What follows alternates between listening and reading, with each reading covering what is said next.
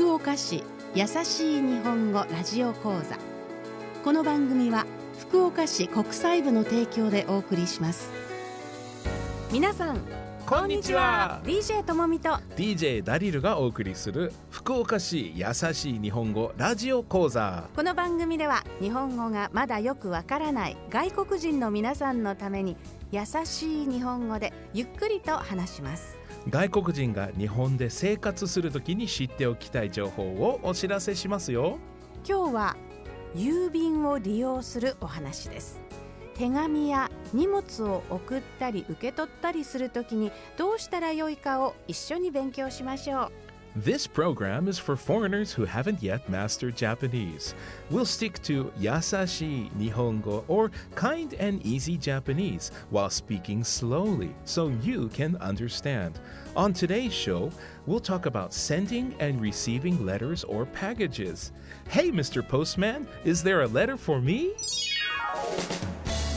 すみません。この手紙をアメリカに送りたいです。航空便ですね。この手紙の大きさと重さでしたらうん。110円です。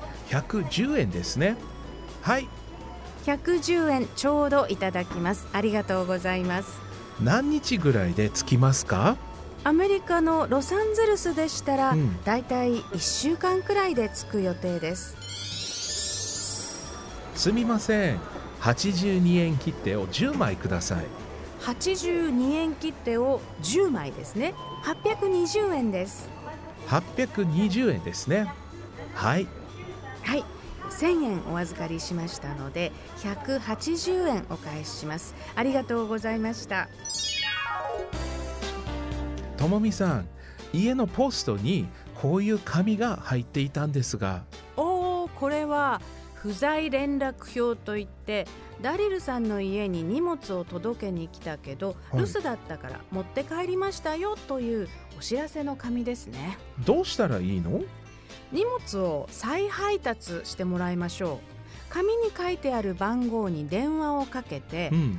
ダリルさんが家にいる日と時間を連絡してみて。はい。そうすればもう一度持ってきてもらえますちなみに最近はインターネットでも再配達のお願いができますよ。わかった。やってみます。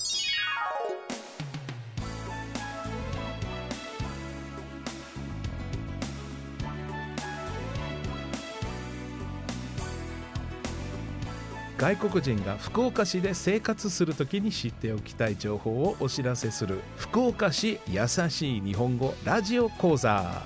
今日は郵便を利用する時のお話でした。最後に今日のラジオ講座の大切なところを復習します。郵便局ではどのようなことができるのか知っておきましょう。もし外国に手紙や荷物を早く送りたいときは国際郵便の EMS がありますね。郵便局のホームページは日本語だけじゃなくて英語中国語韓国語ポルトガル語に言葉を切り替えることができるから便利です。一度見てみてください。あなたが留守の時に荷物が届いていた時は不在連絡票がポストに入っています。荷物をもう一度家に持ってきてもらうには電話で再配達を頼みましょう。再配達は不在連絡表に書いてある URL からインターネットでも頼めますよ。うそれでは次回の放送もお楽しみに。福岡市やさしい日本語ラジオ講座。この番組は福岡市国際部の提供でお送りしました